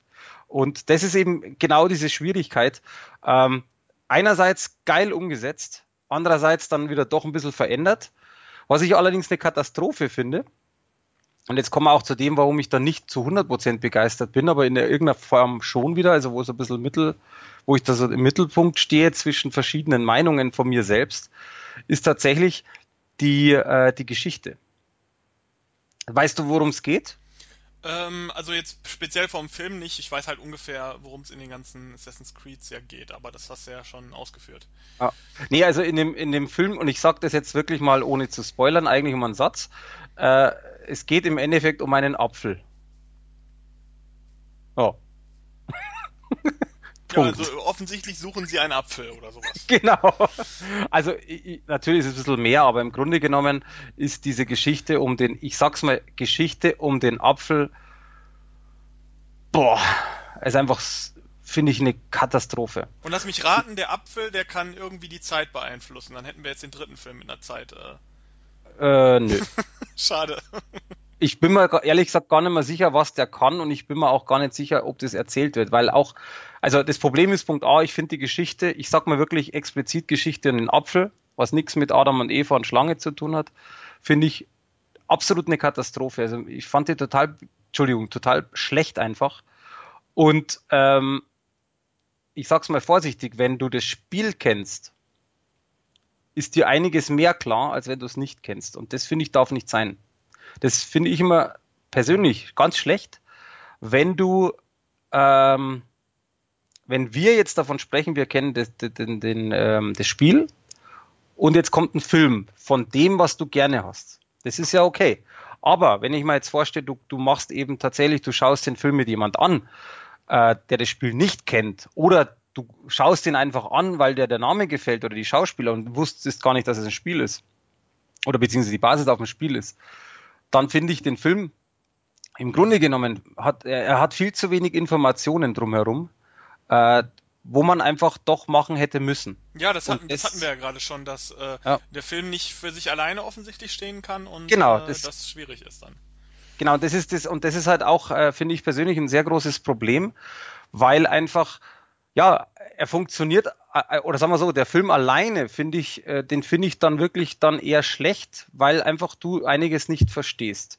Wenn du das nachlesen kannst oder wenn dich jemand aufklärt, andere Geschichte, soll aber nicht Sinn von einem Film sein, dass du danach Fragezeichen hast, äh, die und ich sag's mal so, eigentlich nicht so uninteressant sind, sondern tatsächlich wirklich teilweise sehr interessante Sachen, die ich zum Beispiel dann auch wusste und meiner Freundin kurz erzählt habe, weil, weil sie so, das versteht sie jetzt nicht ganz. Ja, woher denn auch, wenn sie die Spiele nicht spielt? Ähm, und das finde ich zum Beispiel, das geht einfach gar nicht. Dafür, wie gesagt, jetzt nochmal kurz zusammenfassend, Pro wirklich ähm, verdammt coole Mischung aus, aus Kombination eben, also Animation und Welt. Dieser Animus, auch wenn es nichts mit dem Spiel zu tun hat, sondern komplett verändert wurde, geil. Story, nee, geht gar nicht. Schauspielertechnisch ziemlich cool, Action ziemlich cool äh, und 3D, ähm, eben jetzt für dich auch ganz äh, wichtig. Es gibt wirklich einige Szenen, besonders die in diesem Animus, die finde ich in 3D mega geil. Da, da siehst du so Tiefe, da siehst du Effekte. Ähm, auch diese Häusersequenzszene ist ganz cool. Vom ganzen Film ist es halt einfach so Standard, wirkt ein bisschen plastisch und fertig. Aber besonders, wie gesagt, diese, das wirst du dann sehen, die paar, die paar Szenen, die fand ich richtig gut. Deswegen abschließend, ich finde, man sollte ihn definitiv trotzdem, auch wenn ich jetzt nicht mega begeistert gesehen haben, weil einfach vieles sehr, sehr passt, trotzdem Geschichte bitte ausblenden und die Spiele gespielt haben, weil sonst ist das Ganze halt nicht ganz so zu empfehlen. Ja, also ich äh, werde ihn mir auf jeden Fall noch irgendwann mal angucken, wenn ich mir mal eine 3D Blu-ray davon zulegen kann, weil äh, ich muss ganz ehrlich sagen, ich bin kein großer Fan der Reihe jetzt. Ich habe ein paar gespielt ähm, und ich glaube, den, den ich am, am liebsten mochte, äh, Black Flag, ist inhaltlich von der Reihe noch am weitesten entfernt wohl, soweit ich das mitbekommen habe. Ähm, aber ja. trotzdem interessiert mich äh, äh der Film an sich und wie gesagt auch mit dem 3D und so. Ähm, wird zumindest grundlegend unterhaltsam sein, denke ich mal. Ja, auf ähm, alle Fälle. Also da machst du nichts falsch. Das kann ich dir jetzt schon sagen. Jo, und äh, damit kommen wir auch zu unserem dritten und letzten Beitrag, äh, den wir bekommen haben zu diesem Thema. Und ähm, dieser Beitrag kommt von dem guten Benjamin Munz. Den, der Name wird jetzt vielleicht vielen erstmal nicht sagen. Er ist aber äh, Filmproduzent bei äh, Redpack, deutscher Filmproduzent. Und er hat äh, zum Beispiel Filme produziert wie äh, Tape äh, 13 oder Stung. Also auch sehr im äh, Horrorgenre auch äh, zu Hause. Er hat aber jetzt aktuell einen Film äh, in der Pipeline, der ähm, letztes Jahr im Kino lief und jetzt demnächst, ich glaube Anfang Februar war das, ähm, auf DVD und Blu-ray rauskommt. Und auch dieser Film hat ähm, Videospielthematik. Äh, zwar ist es keine richtige Videospielverfilmung im klassischen Sinne, ähm, aber er thematisiert Videospiele an sich sehr stark. Der Film heißt Offline, das Leben ist kein Bonuslevel. Und äh, den hat er produziert. Ähm, der kommt auf DVD und Blu-ray raus. Kann man sich äh, holen, wenn man generell so Interesse an Filmen hat, die ähm, so ja so tendenziell sich mit dem, dem Thema Videospiele auseinandersetzen. Ist vielleicht eher was für die jüngere Generation, eher vielleicht auch für Kinder geeignet oder kann man sehr gut auch mit Kindern zusammen gucken. Ich habe ihn gesehen und ich fand ihn sehr unterhaltsam. Und gerade mit der, mit der Grundlage, wenn man sagt, das ist tendenziell auch äh, für Kinder geeignet, ist der Film gar nicht so schlecht. Und äh, da kann man mal reingucken. Ähm, der gute Benjamin hat uns auch einen sehr umfangreichen Beitrag äh, geschickt und äh, den spiele ich jetzt einmal ab. Hallo, mein Name ist Benjamin Munz, ich bin Filmproducer aus Stuttgart und mir wurde die Aufgabe zuteil, mir mal Gedanken zu machen zum Thema die besten Computerspielverfilmungen.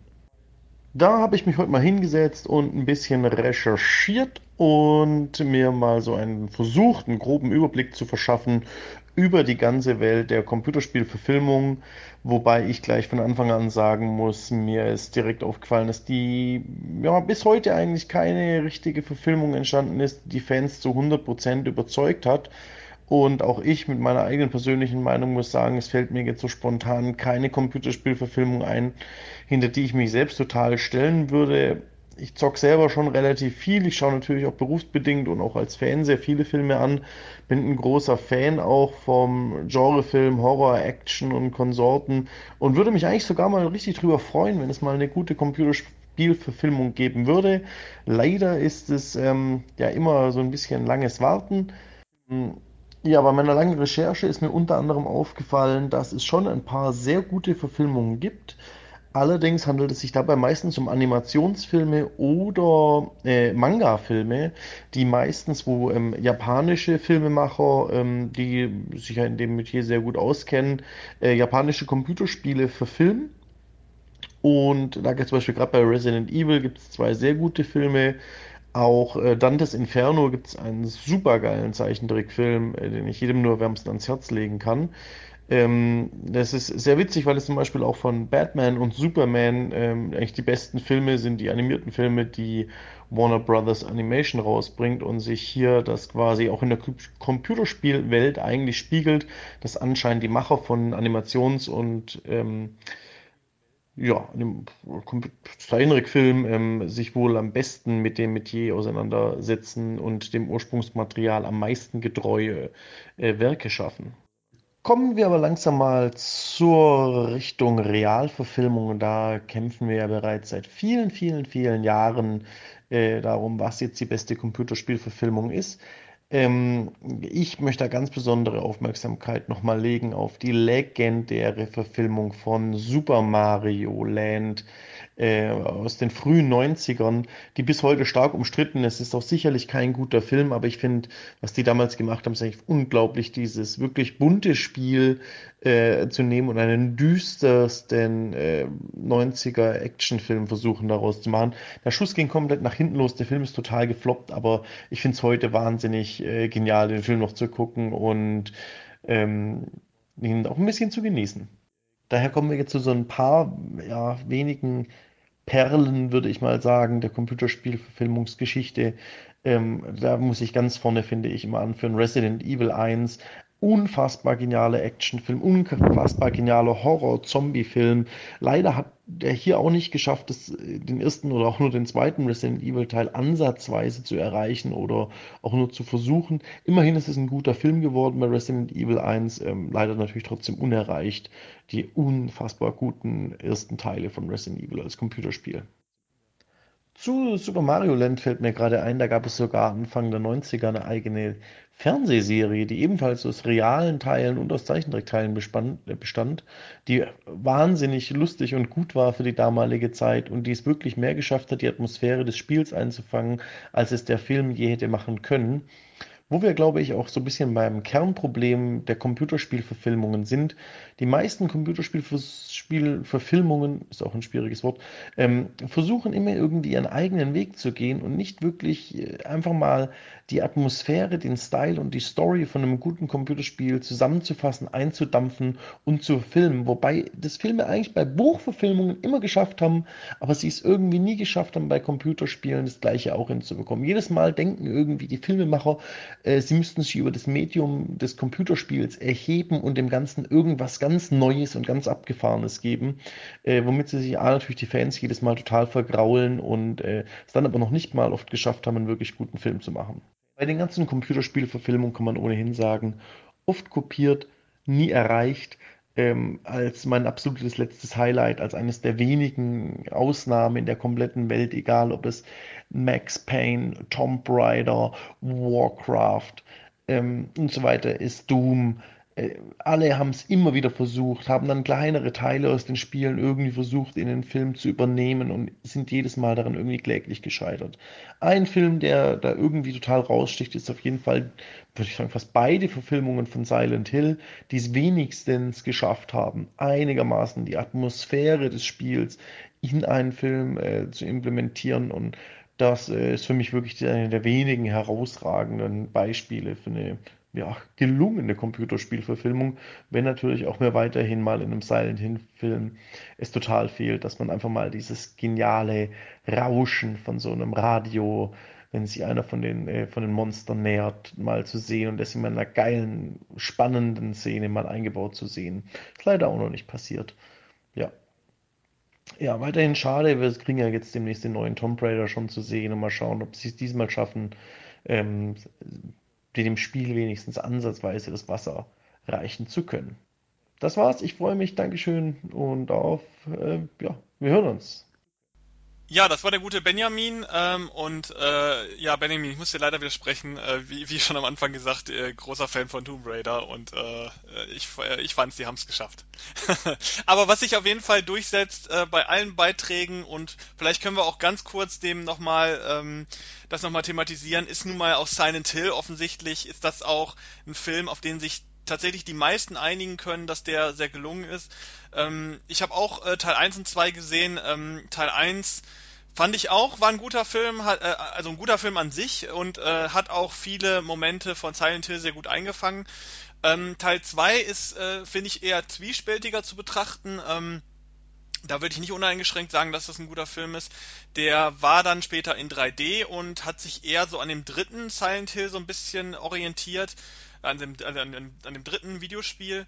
Und ähm, ich fand, der war optisch teilweise sehr gelungen, gerade auch mit dem 3D und diesen ganzen absurden Szenarien und Monstern, die da kreiert wurden. Der war aber inhaltlich meiner Ansicht nach eine Katastrophe und war um Längen nicht mehr vergleichbar mit dem, mit dem ersten. Hattest du äh, die Silent Hill-Filme alle gesehen?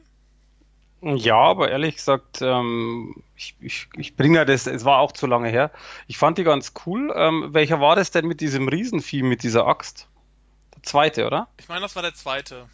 Da war auf jeden genau. Fall dieses, dieses äh, äh, ähm, Pyramid Head oder so hieß Ja, genau, genau, genau. Also den fand ich zum Beispiel nicht so gut wie den ersten, aber ich fand die Figur sehr geil. Wohlgemerkt. Also diesen, ja, wenn du sagst, der heißt Pyramid Head. Ähm, aber ich hab, ich, ich fand die Filme so von der Stimmung und so, ehrlich gesagt, ganz cool. Was ich sehr überrascht war, ähm, wie er angesprochen hat, Super Mario. Weil äh, in der Tat, ich, ich kenne den, aber ich weiß davon nichts mehr. Ich weiß, dass es den gibt, weil das Interessante ist bei diesem Super Mario-Film, ähm, abgesehen davon, dass er ja auch schon alt ist, also 93, aber die Schauspieler sind halt einfach Wahnsinn. Also Bob Hoskins, äh, John Leguizamo, Dennis Hopper, äh, das sind halt echte Namen. Und äh, wenn man sich aber nur rein die Fotos anschaut, äh, das sieht schon so lächerlich aus. Also es sieht, sieht schon voll mega trashig aus.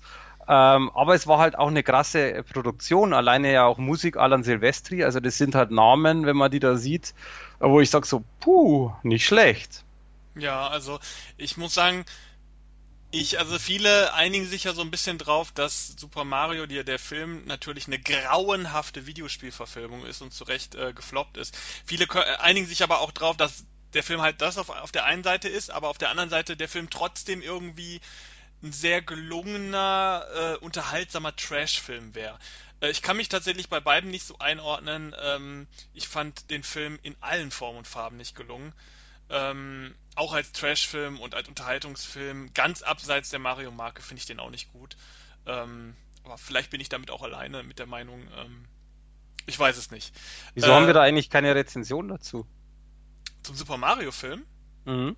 Meinst du auf unserer Seite oder jetzt im Podcast? Nee, bei uns auf der Seite. Ich, weil der uralt ist und äh, ich glaube auch ein ich glaube, davon gibt es auch keine Blu-ray, oder? Keine ich deutsche Blu-ray. Ja, ich, ich gucke gerade. Genau das ist eben das, was ich äh, meinte. Aber tatsächlich, ich finde auch keine deutsche Blu-ray. Ja, aber es gibt auch, glaube ich, keinen Grund, diesen Film. Also, es, außer jetzt äh, Super Mario als Name, aber ich meine, äh, ich glaube ich glaub tatsächlich, selbst dieser Name zieht heute nicht mehr im, im Kontext des Films. Also ich glaube, viele, die dann sehen auf dem Cover, ach du Scheiße, was ist das denn? Nee, dann äh, lasse ich es lieber.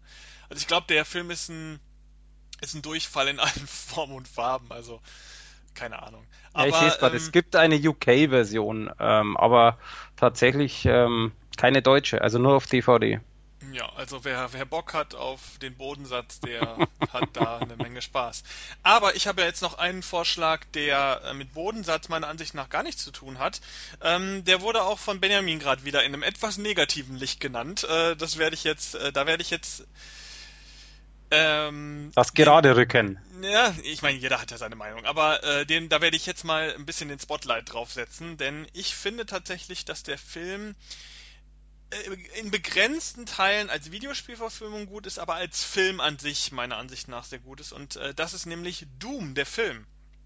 Mit äh, Carl Urban und Dwayne The Rock Johnson. Äh, ich habe ihn vor kurzem erst wieder gesehen in der Extended Edition und ähm, Mann, äh, war The Rock noch jung zu dem Zeitpunkt. ja.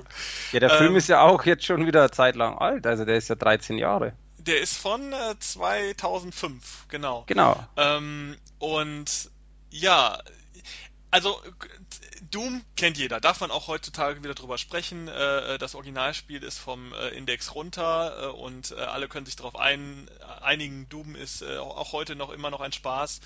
Ähm, da gab es ja Doom 1, Doom 2, sämtliche Ableger für Nintendo 64 und PlayStation 1 und dann gab es irgendwann nochmal Doom 3. Vor zwei Jahren, glaube ich, gab es dann dieses Reboot, diese Neuauflage Doom für PlayStation 4 und alle aktuellen Xbox One und, und so weiter. Und jetzt vor kurzem für die Nintendo Switch auch sogar. Ähm, das Spiel kam ja sehr, sehr gut an, ähm, hat ja überall Preise abgeräumt und gute Wertungen und ähm, ich habe es auch sehr gerne gespielt. Der Film kam zu der Zeit, wo Doom 3 ähm, auf den Markt kam. Das war damals so eine, ähm, ja, also nach Half, ich glaube, das war, war das nach Half-Life 2, ich glaube schon. Ähm, auf jeden Fall zu einer Zeit, wo es auch mit Grafik immer, also wo man mit Grafik auch sehr viel Werbung gemacht hat. Und Doom 3 war dann auch so ein Ding, was dann zu der Zeit auch ein Grafikbrett war, viel Leistung auch im, gerade äh, auf dem Computer gebraucht hatte. Und sich eher als Horror-Survival-Shooter verkauft hat, als diese, diese, diese plumpe, ähm, diese plumpe Shooter-Mechanik, die die ersten zwei Spiele hatten, wo es im Grunde immer nur darum geht, Schlüsselkarte suchen und auf den Weg alles abknallen, was sich irgendwie pixelmäßig bewegt. Ähm, das war ja dann bei Doom 3 ein bisschen anders. Da ging es dann auf eine, äh, auf diese Marsstation und dann, da wurde eher mit, mit Gruselelementen, mit vielen Jumpscares und so weiter gearbeitet, sehr brutal auch. Und äh, man hat zwar trotzdem viel geballert, aber ähm, es war halt ein bisschen anders als die Originalspiele. Man hat das erste Mal auch die ganzen Monster in ihren, in ihren 3D-Varianten äh, äh, gesehen. Sehr interessantes Spiel. Habe ich damals auch gespielt, nie komplett durch. Ähm, ich bin auch tatsächlich eher ein Fan von den alten Spielen. Aber ähm, es war auf jeden Fall eine neue, eine neue Messlatte, die zu der Zeit gesetzt wurde. Ich glaube, heute so im Nachgang ist, ist, das Spiel gar nicht mehr so krass beliebt.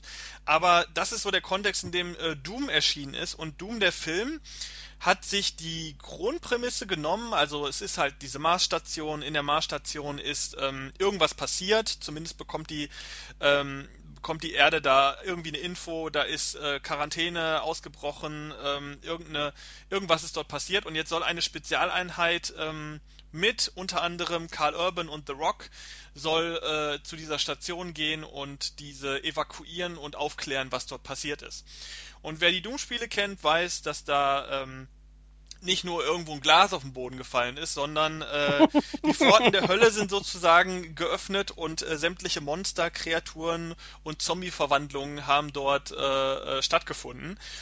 Und in diesem Kontext bewegt sich halt diese Spezialeinheit da oben. Also es ist eigentlich, theoretisch wäre das ein völlig auswechselbarer Plot. Das ist aber leider auch dem Spiel geschuldet, weil der Plot des Spiels einfach auch auswechselbar ist. Ähm, aber man hätte da natürlich auch jeden anderen Titel äh, drüber setzen können. Was ich aber sagen muss, ähm, der Film ist als Science-Fiction-Horrorfilm an vielen Stellen meiner Ansicht nach sehr gelungen. Ich finde, äh, die Atmosphäre ist ganz cool. Die Spezialeinheit ist so, hat so, ähm, ja, die, die sind so ein bisschen locker, die machen Gags untereinander und so. Das ist halt so ein klassischer, auch so ein bisschen so ein klassischer The Rock-Film, der auch so ein bisschen Humor noch irgendwie mit einstreut, obwohl es das Setting eigentlich so nicht hergibt. Ähm, der Film ist sehr brutal, äh, auch gerade so für die Zeit und für so einen Blockbuster-Film erstaunlich brutal. Ähm, und äh, ist eigentlich grundsätzlich erstmal für Science-Fiction- und Horror-Fans zu empfehlen. Also es ist natürlich nicht das Beste und das Meisterwerk aus dem Genre, aber es ist auf jeden Fall eine empfehlenswerte Variante und definitiv besser als 90% aller äh, Filme, die so, ich sage jetzt mal auf eine gewisse Art nicht unbedingt im Kino, sondern eher unter dem Radar erscheinen, weil da ist sehr viel Trash, gerade aus den 90ern, diese ganzen B-Science-Fiction-Horrorfilme. Da ist der Film durchaus weit oben angesiedelt.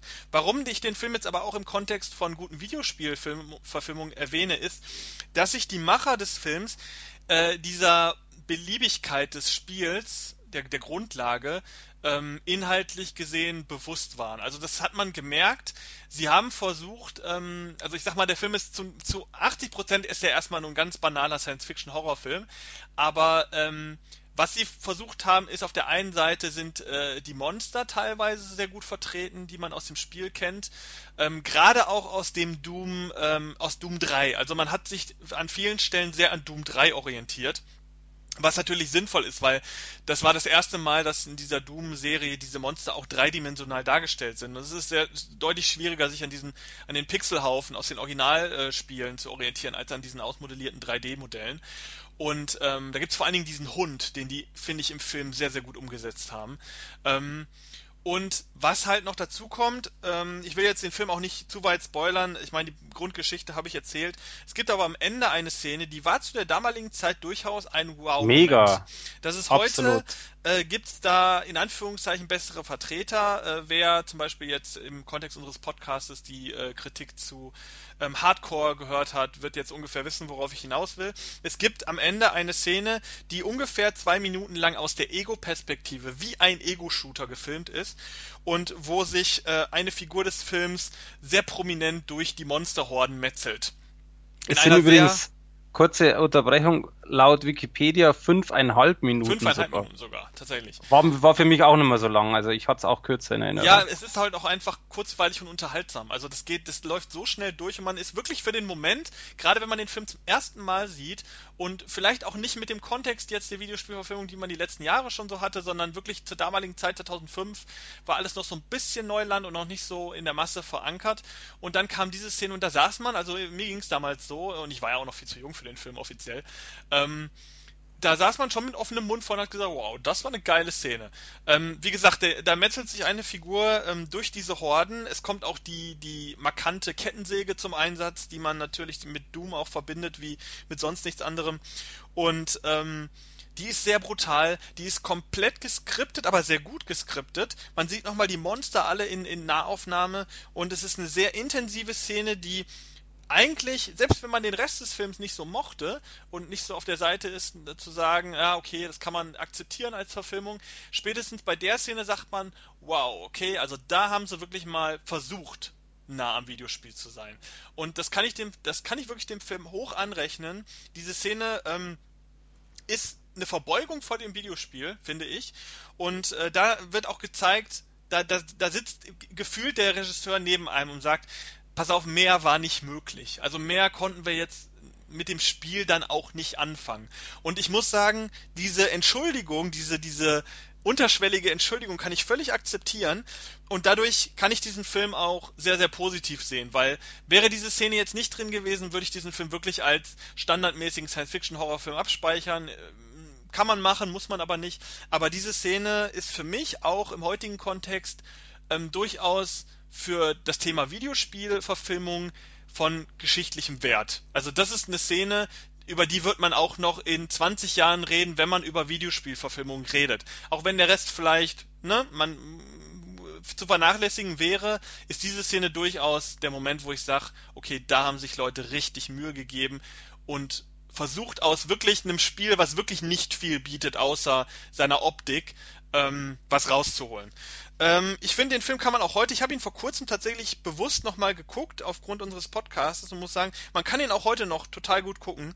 Ähm, ist ein bisschen irritierend, wirklich The Rock so jung zu sehen, weil man ihn irgendwie wirklich nur noch mit diesem neuen Kram San Andreas, Fast and the Furious und so verbindet, wo er ja durchaus nochmal eine andere Kante ist als zu der Zeit. Zumindest in diesem Film kam er mir ein bisschen, bisschen schlanker, ein bisschen, bisschen kleiner auch irgendwie vor ähm, aber ist trotzdem ein sehr unterhaltsamer Film, möchte ich empfehlen für Horrorfreunde, ist aber wie gesagt auch sehr brutal, keine Jugendfreigabe, zu Recht. Ähm, also eher was für Leute, die dann auch die härtere Gangart mögen. Also Leute, die die Videospiele äh, kennen und mögen, vielleicht jetzt auch erst durch dieses neue Reboot. Äh, klar, so brutal wie das neue Reboot ist der Film jetzt nicht. Das war damals auch einfach nicht die Zeit, dass man da solche Gewalteskapaden in diesem krass kommerziellen Kontext bringen konnte. Aber er ist immer noch hart genug, um als Erwachsenenfilm durchzugehen und äh, ich kann den tatsächlich empfehlen. Also, ja. Also ich kann jetzt mal so sagen, ich ähm, bin jetzt nicht so begeistert wie du, aber ich finde ihn auch tatsächlich gut.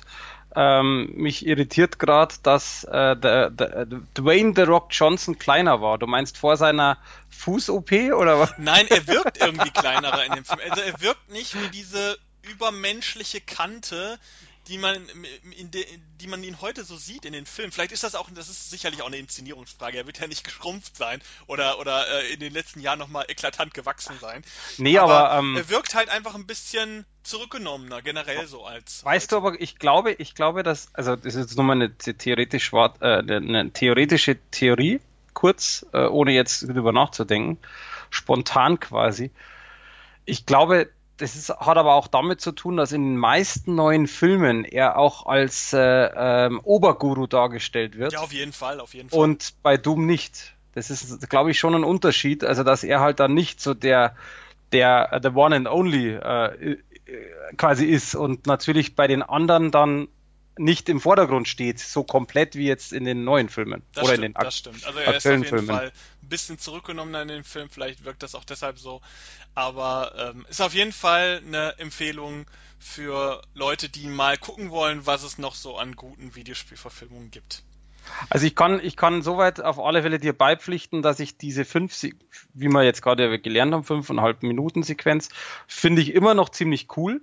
Ähm, ich glaube aber, hättest du den Film damals jetzt äh, wie jetzt nur theoretisch, nicht, dass es damals von der Technik auch nicht so möglich war, aber hättest du das damals als Langfilm oder als normaler Spielfilm gemacht, nur aus der Ego-Sicht, wie es Hardcore ist, hätte es damals nicht funktioniert. Da bin ich mir ziemlich sicher. Ich glaube auch, das wird heute nicht funktionieren, weil du dann einfach wahrscheinlich mit der Geschichte nicht so klarkommt. Also Hardcore hatte ja nun mal auch nicht nur die, den Vorteil gehabt, oder das Coole an Hardcore war halt nicht nur, dass es aus der Ego-Perspektive war, äh, es ging ja auch viel um Stunts und um ähm, Parcours und ähnliche Geschichten. Und das kannst du ja bei Doom nicht unterbringen. Also nein, nein, auf keinen Fall. Da bist du nun mal dieser, dieser, dieser Marine, stark bewaffnet, stark gepanzert und läufst einfach durch Gänge und schießt Monster ab. Das kannst du halt nicht 90 Minuten machen. Da wirst du irgendwann sagen, Leute, komm. Ähm, muss nicht sein. äh, Richtig, ja. Es gab mal, es gab mal vor kurzem, den habe ich auch rezensiert, da will ich jetzt auch gar nicht zu viel Licht drauf werfen, aber es gab mal so einen deutschen Independent-Film, ähm, First-Person-Shooter, der exakt das probiert hat, im Stil alter Doom und, und Duke Nukem-Spiele, äh, da so einen Film zu basteln. Ähm, also, äh, so, so, ähm, so ehrenhaft der Gedanke ist, sowas auch als Independent-Filmer zu produzieren, aber der Film war einfach Mist. Ähm, das, das, das funktioniert hinten und vorne nicht. Und das hätte auch bei so einer krassen Marke, auch mit dem Hollywood-Budget von Doom nicht funktioniert. Da wären die ersten fünf Minuten, wow, das ist aber cool wie halt diese fünf Minuten in dem Film jetzt sind. Und der Rest wäre dann so, ah ja, komm, ich will eigentlich dann doch lieber einen richtigen Film sehen, so nach dem. Aber Motto. deswegen meinte ich, also das, das hätte ja. damals, wie gesagt, ob es jetzt funktioniert, mag sein äh, oder auch nicht, aber es hätte damals auf keinen Fall funktioniert. Ja, also trotzdem, super, super Film bezüglich auf Videospielverfilmung äh, sollte man sich den zumindest mal angeguckt haben. Finde ich auch, ja, absolut. Äh, kennst du eigentlich meine Geschichte schon? Ich glaube, dass ich es schon mal erzählt hatte mit Du, so meine, mein Erlebnis. Nee. Ähm, Weiß auch ich, ich, ich glaube, ich habe schon mal erzählt, wo wir eben Doom auch rezensiert hatten in dem Podcast, äh, aber ich sag's dir trotzdem nochmal, weil es passt so gut dazu. Deswegen war für mich nämlich das auch ein äh, Punkt, dass ich den Film sehen musste. Es kam ja Doom 3 und ich weiß noch, Doom 3 wurde ja geworben, dass es Lichteffekte hat und, und eben, was es noch nie gab, da waren noch diese Neonlampen. Und wenn du dagegen geschossen hast oder dagegen gestoßen bist, haben die ja gewackelt und das Licht ging mit und wurde heller und dunkler. Okay. Weiß nicht, ob du ja, ja, ich habe ich hab's gespielt. Äh, ich, ich genau. Und das war das erste Spiel damals so. Die haben da auch, äh, wie gesagt, fett Werbung gemacht, dass das so krass ist und so weiter und so fort. Und ich habe es mir damals gekauft auf PC, installiert, äh, ganz normal gespielt und du gehst ja quasi in dieser Raumstation, ähnlich ja wie auch in dem Film, das gut aufgefangen ist und dann gibt's ja dann so Metalltreppen und Räume und bla. Jedenfalls lange Rede, kurzer Sinn, es gab eine Metalltreppe und dann kommt ähm, mittendrin, äh, geht quasi so ein ein, ein Tier oder ein Vieh oder ein Monster reißt quasi diese Metalltreppe auf und kommt da raus. Unterdessen, dass ich da diese Metalltreppe hochgehe. Und äh, da bin ich halt äh, wirklich erschrocken, mit Headset angehört äh, und dann schöne Effekte überall und bin richtig erschrocken. Und bei jeder Metalltreppe ab diesem Zeitpunkt in, in Doom 3 bin ich quasi immer vorsichtig gegangen, hatte die Knarre halt schon oben und bin da langsam hochgelaufen. Dass quasi das nie wieder passiert. Äh, damals war es so, wenn du eine CD gebrannt hast, ähm, dann war das standardmäßig beim PC so eingestellt, dass wenn die CD fertig ist, quasi die automatisch rausfährt, dieser Schlitten von dem CD-Brenner. Und ich habe es tatsächlich geschafft, dass ich bei der nächsten, übernächsten Treppe, wie auch immer, langsam hochgelaufen bin. Und genau in dem Moment, wo ich quasi die Treppe hochgehe, und wirklich Spannung geladene äh, äh, da saß und mir fast in die Hose gemacht habe, äh, geht das CD-Tray auf und springt mir quasi oder läuft mir gegens Knie. Okay. Ist kein Witz, ich, hab, ich bin normal nicht der Schreckhafte, aber ich bin so dermaßen erschrocken.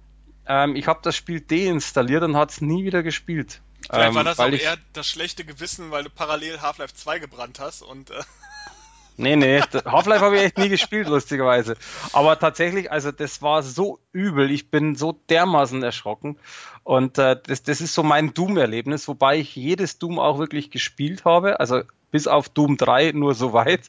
Und äh, das Neue auch. Und ähm, ich finde persönlich halt auch, dass äh, das ist einfach so ein typischer Punkt, man muss, in meinen Augen, man muss den Film auch mal gesehen haben. Ich kenne viele aber auch, die den nicht gut, nicht so wirklich gut finden, die sehr, äh, äh einfach sehr kritisiert, äh, sehr äh, kritisieren, weil es halt einfach so, ähm, weil sie halt wirklich sagen, das ist halt sehr durchschnittlich, ist halt einfach so ein Actionfilm mit ein bisschen Rumballerei und, und natürlich für die heutigen Verhältnisse äh, von der Optik her nicht unbedingt äh, prickelnd. Also ich meine, die Effekte sind schon teilweise ein bisschen billig, Damals natürlich nicht, aber das ist halt einfach so ein Punkt, das Ding ist halt einfach schon auch älter.